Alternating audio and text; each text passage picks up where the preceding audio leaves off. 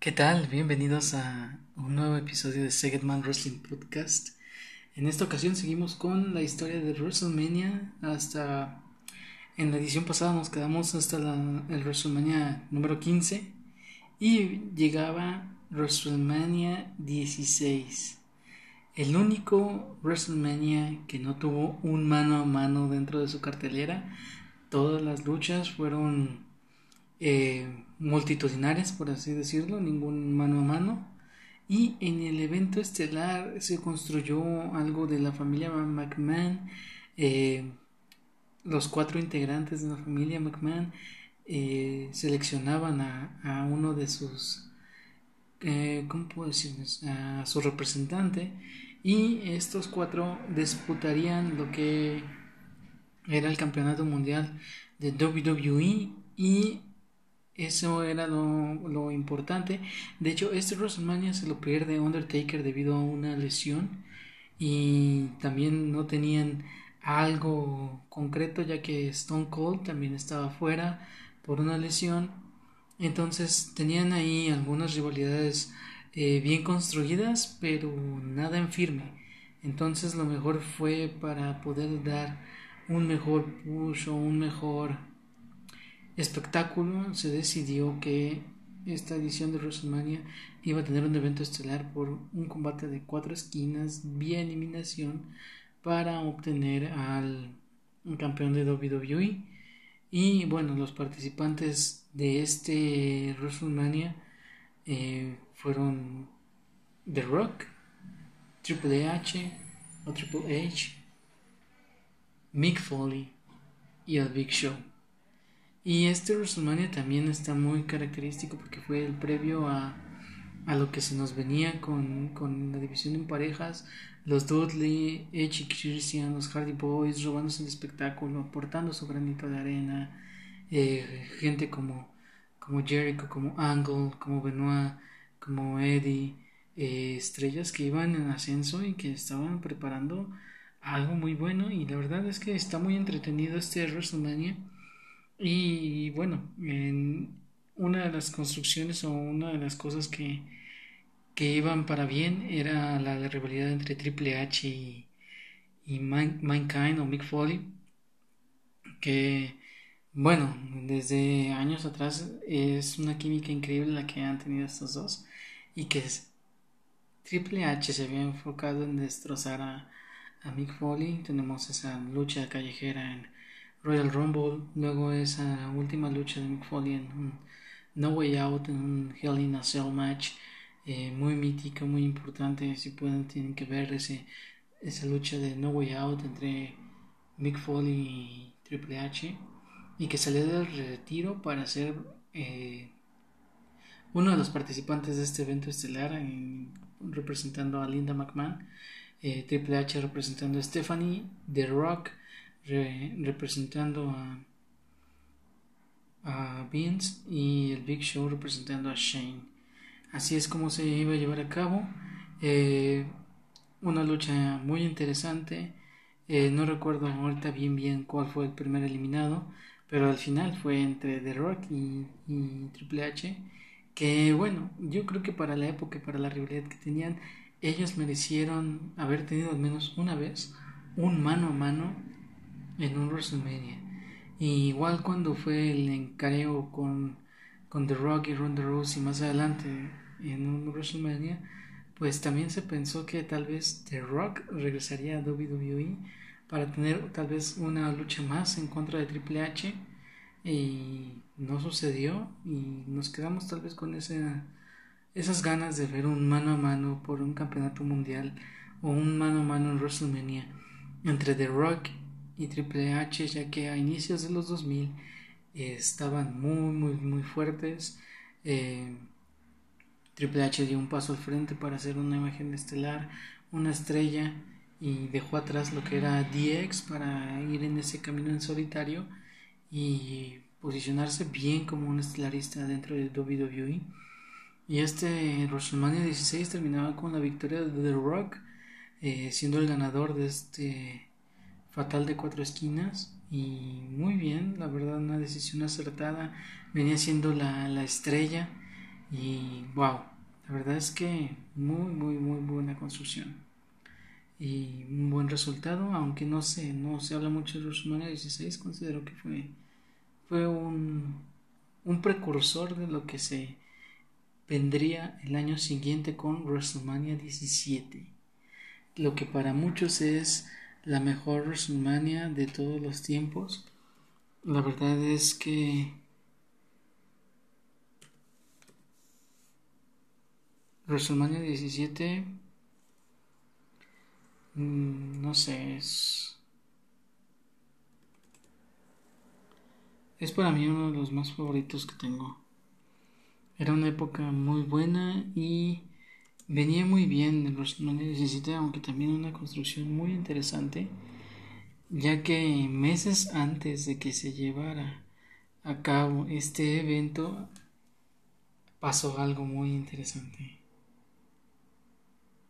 Se acababa la guerra de los lunes por la noche, la guerra que casi lleva a la quiebra a WWE, terminó días atrás de este acontecimiento, ya que la última edición de WCW Nitro fue el 28 de marzo de 2001 y WrestleMania 17 fue en fue el primero de abril de ese mismo año, o sea, tres días después, cuatro días después fue fue interesante, fue en, Houston, en el, en el Reliant, Reliant Amsterdam de Houston, y la cartelera muy, muy padre. Fue un evento muy interesante. Eh, la verdad es que cada lucha fue, fue muy, muy, muy buena. Y desde el inicio, ¿no? Primero algo, algo, algo leve para, para iniciar y ya con la mezcla, porque también las estrellas de ECW que estaban ahí, que también ECW fue adquirido por WWE después de declararse en bancarrota, que era como el... Ahora sí que el comodín para la guerra de los lunes por la noche como para un lado como para otro podría haber este resultado bien el usar ASW pero bueno esta eh, eh, esto fue un, gran show empezó con una lucha entre Just Incredible y X-Pac un equipo súper raro acompañados del gigante Albert eh, derrotaban a The Grandmaster Sexy que era hijo del King, King Lawler, que lamentablemente falleció, y Steve Blackman. Una lucha rapidita, rápido, eh, mm, una lucha que traía una estipulación que era lucha de etiqueta, pero no sé, era como rápido para encender a la gente. Y luego venía una muy buena lucha entre Chris Jericho, que era campeón o obtuvo el campeonato intercontinental, de manos de William Regal, una lucha muy buena, muy técnica. Lo que nos podían ofrecer era bueno y la verdad es que una lucha muy, muy entretenida. Luego Taz, que venía con ese medio impulso, que luego fue frenado por diferentes situaciones, que era la gran estrella de ECW, en, acompañándonos de Brash y Farouk, lo que era The EPA. Em, derrotaban a, The Right to Censor, que era este un, 6, un, 3 contra 3, una lucha también muy rápida, menos de 5 minutos. Eh, luego venía la lucha por el campeonato hardcore, cuando todavía el campeonato hardcore tenía más o menos relevancia, o teníamos ese campeonato hardcore con muy grandes luchas. Kane derrotó a Raven y al Big Show. Raven era el campeón y bueno, ahora Kane derrotaba a estos dos para convertirse en, en el campeón. Luego, en el campeonato europeo, Eddie Guerrero derrotó a Test, que llegaba como campeón. entonces Eddie Guerrero se alzaba con una presea dentro de este magno evento, salía como campeón europeo. Luego teníamos la primera de muchas. Kurt Angle en contra de Chris Benoit. Wow. La verdad es que Kurt Angle y Chris Benoit cada que estaban en el ring, wow qué tremendas luchas. Por ahí hay una de en un Royal Rumble qué bárbaros. Qué bárbaros, qué tremendo encuentro entre Kurt Angle y Chris Benoit. Y hasta ahorita era como que no venía tan, tan fuerte la cartelera, pero lo que estábamos viendo era, era bueno, ¿eh? la gente también ayudó muchísimo. Entonces luego eh, China derrotó a Marfield por el campeonato de mujeres. Era una época en la que la división femenina o la lucha en general para mujeres no era tan relevante o con tanta importancia como hasta ahora. Y bueno, China se despachó rápido a, a, Marfield. Y luego venía un Street Fight con Mick Foley de invitado como árbitro especial entre papá contra hijo. Shane McMahon, acompañado por su más linda McMahon, derrotaba a Vicente con Stephanie McMahon y Trish Stratus. Ahí traían toda una historia, un triángulo amoroso y demás. Más aparte, la historia de la invasión eh, se empezaba a construir debido a la adquisición de WCW. La verdad es que bien ese combate, una lucha muy interesante y que le daba un plus para, para lo que se vendría después. Y entiendo esta derrota que tuvo Vince de manos de su hijo Shane. Luego venía una de las luchas que se robaría totalmente la noche. Edge y Christian contra los Dudley Boys, contra los Hardy Boys, en una lucha de sillas, mesas y escaleras por los campeonatos en parejas de WWE. Una de las escenas más recordadas es cuando Jeff queda colgado de los títulos y desde el otro lado, desde una escalera, Edge le aplica una lanza. Ese es uno de los momentos muy, muy icónicos. La verdad es que estos tres equipos revolucionaron la división en parejas y le añadieron ese, ese picor, ese, ese extra con las sillas, mesas, escaleras y cada equipo teniendo uno de estos como su arma principal. Edge y Christian con sus sillas, los dos con las mesas y los Hardy Boys con las escaleras. Wow.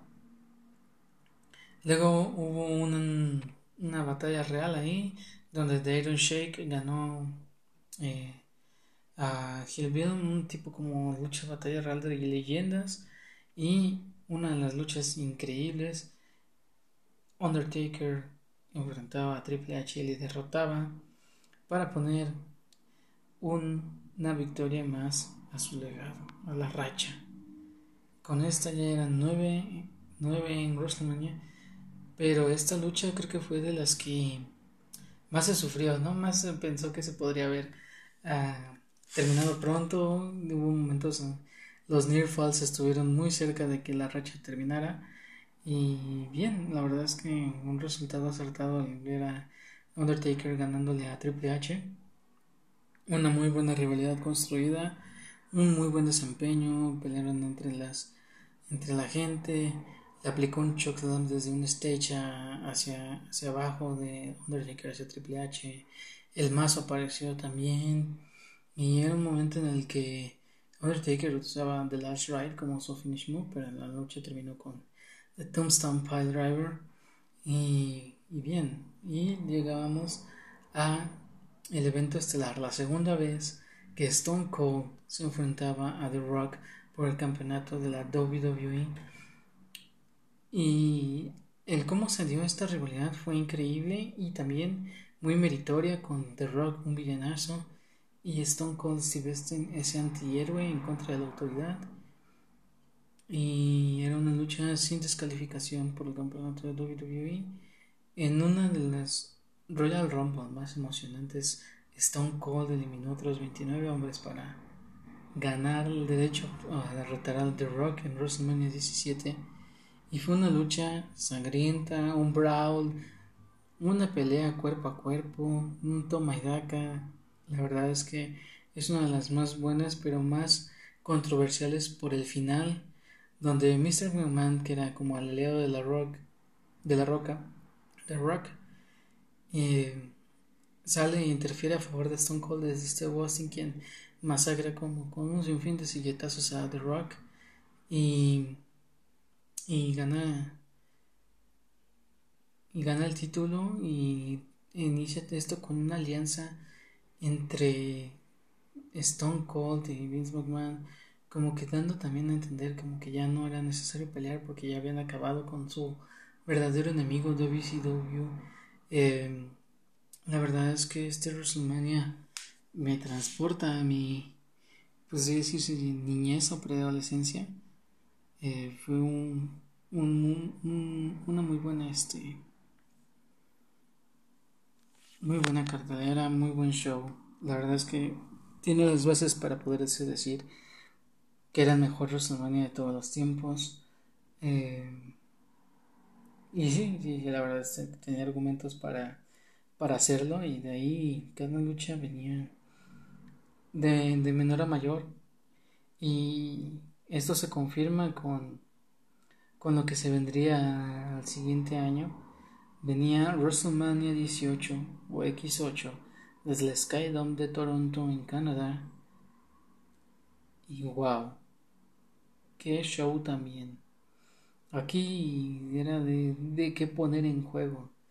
Y la verdad es que hubo ahí algunas luchas memorables, no lo voy a, a, mencionar todo, pero, pero venía con muy buena construcción. Una de las rivalidades era Undertaker en contra de Ric Flair, su regreso bien oficial en WWE. Y Undertaker estuvo rete y persiguiendo a Flair hasta el cansancio, hasta que este aceptó una lucha sin descalificación. Un Brown total en, en contra de este Undertaker que desde WrestleMania 17 y WrestleMania 18 venía como de American Badass en esta faceta de motociclista y, tuvieron una muy buena lucha.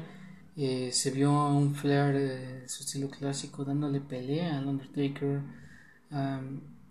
por ahí hubo una interferencia, de Arn Anderson que, casi le da la victoria a Flair, pero al final sucumbió ante una Tombstone Pile Driver de manos del Undertaker.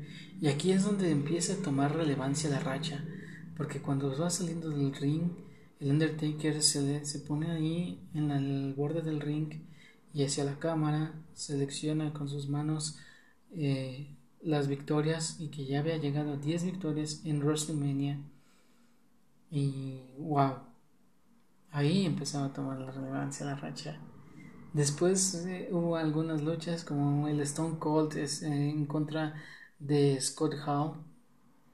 Esta lucha, ay, no sé cómo decirlo, pero, pero bueno, se dio porque se tenía que dar, porque los egos de Hulk Hogan eh, no le permitieron tener esa lucha en contra de Stone Cold Steve Austin porque no quería perder en contra de Austin, ya que querían enfrentar a Hogan contra Austin eh, como que el, el villanazo o el héroe que casi acaba con WWE, Hulk Hogan, llegaba con la NWO eh, meses atrás, antes de WrestleMania 18, llegaba la NWO a WWE y esta NWO, Scott Hall, Kevin Nash y Hulk Hogan eran los, los que hicieron temblar a WWE a mediados de los noventas.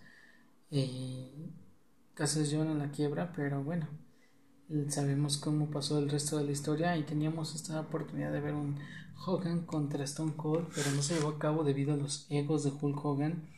Y sin embargo tuvimos una muy buena lucha. Stone Cold, bueno, le pateó el trasero facilito, no había manera de que Scott Hall pudiera ganarle a Austin o darle pelea, a pesar de la rivalidad que estaban construyendo.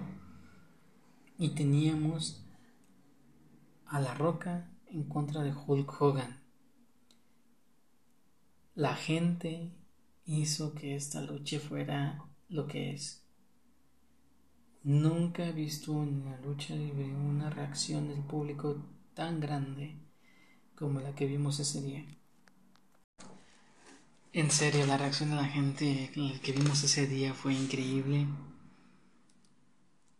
Y no fue una gran así super lucha debido a las limitaciones debido a la edad de Hogan y de Rock ya cuidándose y preparando todo para irse a, la, a la pantalla grande, al cine.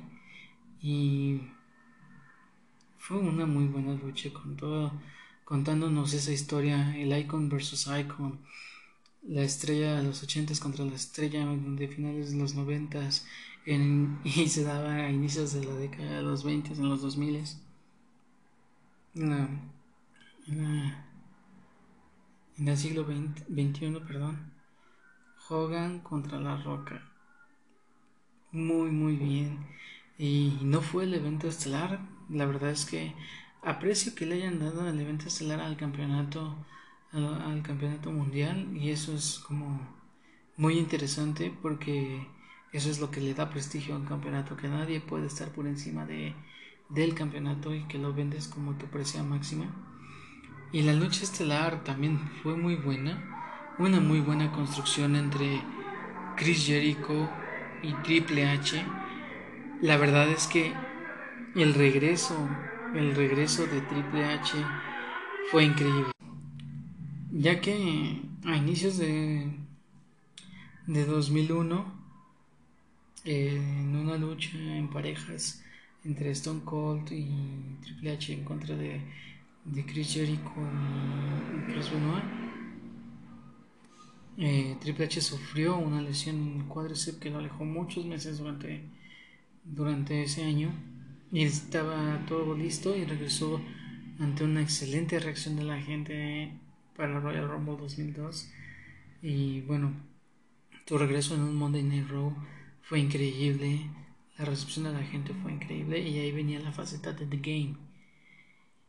Y llegábamos a este WrestleMania 18 con esta lucha eh, por el campeonato indiscutido entre Chris Jericho y Triple H y un Chris Jericho que venía en plan grande y que la empresa estaba confiando muchísimo en él ya que en el evento Vengeance previo en diciembre previo a WrestleMania 18 eh, se hizo una lucha para unificar ambos títulos, ya que WWE tenía dos títulos mundiales, el World Heavyweight adquirido después de, o introducido después de la adquisición de WCW, se introdujo este, este campeonato también mundial a WWE y teníamos el campeonato mundial de WWE. Entonces hizo un torneo en ese Vengeance para determinar al, al campeón indiscutido que obtendrá ambos títulos y las eliminatorias serán Kurt Angle en contra de Stone Cold y La Roca en contra de Chris Jericho. Y Chris Jericho derrotó a La Roca, la derrotó, haya sido como haya sido, derrotó a La Roca y Stone Cold había derrotado a Kurt Angle y la, la lucha final fue entre Chris Jericho y Stone Cold y siendo Chris Jericho el vencedor y el primer campeón indiscutido dentro de la WWE al derrotar a The Rock y a Stone Cold en la misma noche. Así es. Y a pesar de que era un villano Jericho en esos momentos, la celebración de la gente fue buena y la percepción de la gente fue buena, ya que teniendo nombres como The Rock y Stone Cold, la victoria de tal vez o Chris Jericho era muy poco probable y eso fue lo que sucedió. Y Chris Jericho llegaba en este plan de campeón con Stephanie como, como su manager y, con Triple H ahí. Y fue una lucha muy entretenida, muy divertida, eh, cumplidora para lo que era el campeonato mundial y esa celebración con esa pose de Triple H con los dos títulos. ¡Wow! La verdad es que cerrábamos un WrestleMania 18 de la mejor manera, con todo el hype hasta arriba y entiendo que, que teníamos ese joven contra The Rock y les hizo la labor casi imposible de superar a Triple H y Chris Jericho, pero en sí un evento muy muy sólido, muy bueno y, la verdad es que uno de mis shows favoritos WrestleMania 18. Después veníamos hasta WrestleMania 19, donde seguía Undertaker con este personaje del America Badass y llegaba a, a, 11, a 11 victorias en el show de shows. La mejor lucha de la noche fue un Shawn Michaels contra Chris Jericho. Un Shawn Michaels contra Chris Jericho que se planeó en 10 minutos. En, en 10 minutos se pusieron de acuerdo de qué iban a hacer, qué querían hacer. Y magia pura. La verdad es que fue magia pura. Y es una de las victorias de WrestleMania en donde Shawn Michaels no, no ganó con con, con el Switching Music al contrario, ganó con, con un paquetito y dándole credibilidad a Jericho y consolidando a alguien como Shawn Michaels. Se robaron el show. Luego Triple H se considera como, como campeón mundial y empezaba la, la, era del terror de Triple H.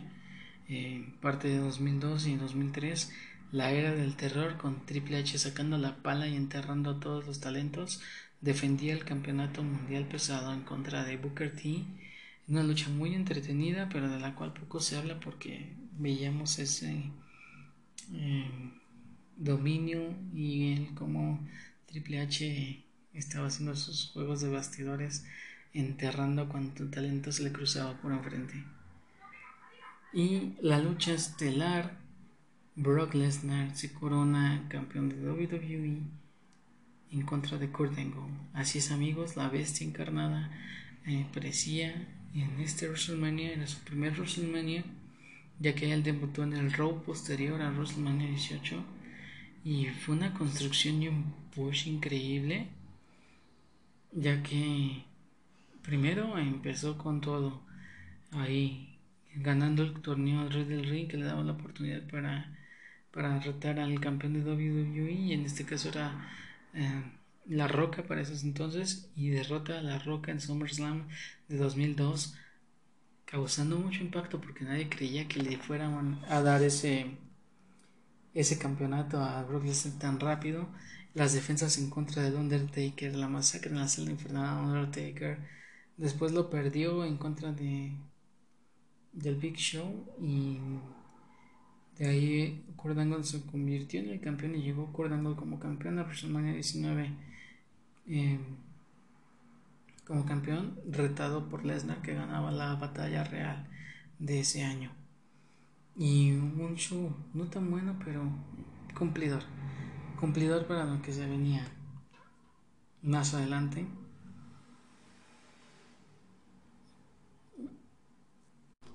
Y bien en este, en este momento esta, esta lucha. Después llegábamos a WrestleMania 20.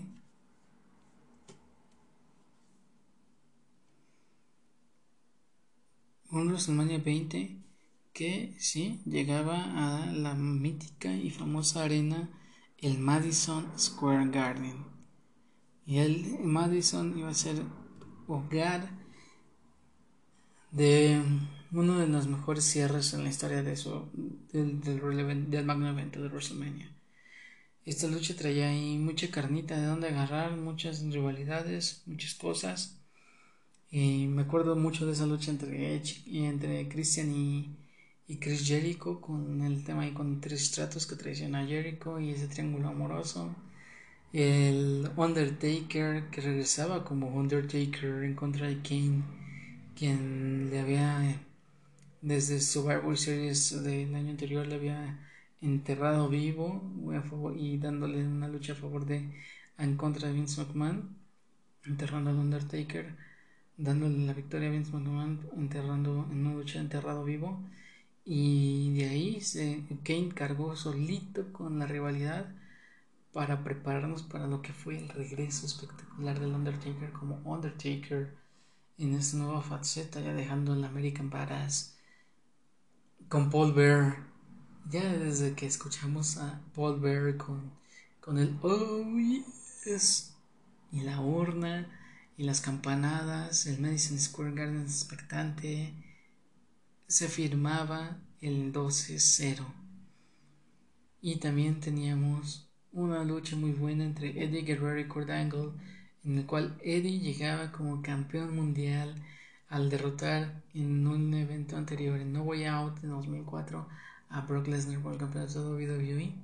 Llegaba al magno evento como campeón y se iba como campeón ya que derrotaba a Kurt Angle por este, por este campeonato. Otra lucha en polémica fue el Brock Lesnar contra Goldberg con Stone Cold como árbitro especial, una lucha en la que hasta la gente gritó que estaba aburrido debido a que se filtró que tanto Goldberg como Brock Lesnar dejarían la WWE. Entonces no había como un trasfondo o algo que fuera a pasar después de esa lucha y también ellos como que ya pelearon como sin ganas y fue una lucha pues, para el olvido. Eh, creo que la ganó Goldberg, pero aún así el tener a Stone Cold ahí fue para que Stone Cold masacrara a todos con, con un segmento y poder celebrar. Y llegaba el evento estelar, una de las mejores triples amenazas que he visto, con un Chris Benoit que había hecho una proeza en Royal Rumble, Royal Rumble de 2004, entrando como el número uno y saliendo como como el ganador de esa batalla real que le daba la oportunidad a un título. Y todo el mundo pensaba que iba a ir por el campeonato de WWE que era el campeonato de SmackDown la marca a la que él pertenecía. Sin embargo él fue por el Big Gold el World Heavyweight Championship de la marca roja que ostentaba Triple H que estaba en una rivalidad en contra de Shawn Michaels y Chris Benoit se metía ahí y cuando se anunció el evento y la lucha y todo, dije, nada, yo creo que Chris Benoit está ahí para comerse el pin y que Sean se, se corone como campeón mundial. Sin embargo, la, rivalidad y todo y el empuje que le dieron a, a, Chris fue buenísimo y, tuvo un cierre increíble, hubo de todo, una triple amenaza de otro nivel, o sea, esos tres talentos se combinaron de una manera increíble. No pensé que, que, que Benoit se fuera a combinar de tal manera con ellos, pero sí fue así. Y, y terminamos con, con, Triple H tapeando ante, ante Chris Benoit, ante su movimiento. Y wow, la coronación fue muy, muy linda. Eh, un Chris Benoit llorando porque lo había logrado. Y uno de los momentos que es de los donde los hombres lloran, fue cuando sale Eddie Guerrero, su, amigo de toda la vida, y ambos campeones mundiales, después de todo lo que habían sufrido en WCW por pertenecer a la división crucero, porque eran de tamaño pequeño, porque no lo supieron usar en WWE. Cuatro años después de que ellos firmaron, o cinco, ambos estaban cerrando el show de shows en su edición número 20 como campeones mundiales cargando la compañía. Qué manera de cerrar y que eran muy buenos amigos. Cerrar con tu compa en el show de shows como campeones mundiales haciendo lo que más les gusta. Un sueño hecho realidad y que nos lo transmitieron de esa manera a nosotros los fans, que es un momento icónico y del cual pues se, se habla durante muchos tiempos y se va a seguir hablando durante mucho, mucho tiempo. Después llegábamos a la edición número 21 de WrestleMania en Hollywood. Veníamos de unos muy buenos momentos. Y bueno, perdón antes de hablar de WrestleMania 21, también en esta edición de WrestleMania 20 tuvimos a The Rock and Sock Connection en contra de Evolution, The Rock y Mick Foley en contra de Ric Flair, Batista y Randy Orton, en la cual era una lucha en desventaja y en la cual Evolution se llegó a la victoria, pero fue uno de los últimos shows que vimos de The Rock ya luchando en, forma, en plenitud. Y, y, de ahí, ahora sí, iniciamos con WrestleMania 21, el establecimiento del nuevo Hulk Hogan. el establecimiento de los nuevos Hulk Hogan, más bien ya que al tener a Raw y SmackDown y tanto la división de marcas para poder dar un lugar o un espacio tal vez en televisión o dentro de la promoción de WWE era necesario.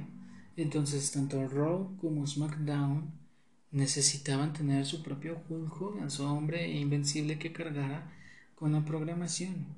Y esto fue que nos llevó a a dos grandes campeones,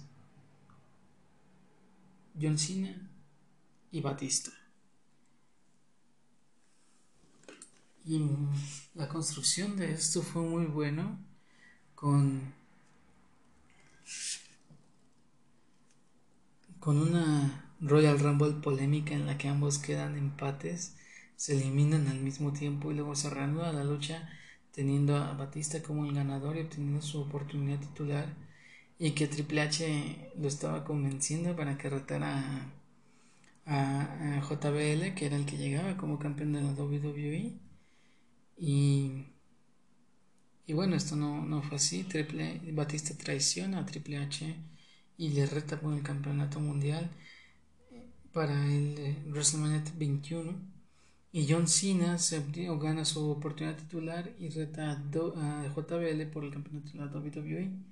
También en esta edición fue el primero el primero que que tuvo al Money in the Bank, la introducción del Money in the Bank, que es el Money in the Bank que gana Edge, el primer Money in the Bank fue una locura, fue un muy buen concepto, bien recibido por la fanaticada, prometió mucho y el que se lo dieran a alguien como Edge también. También hubo aquí un rumor de que la racha pudo haber terminado, ya que se le ofreció a Randy Orton terminar con la racha del Undertaker y Randy Orton dijo que, que no era todavía alguien tan grande como para terminar con la racha.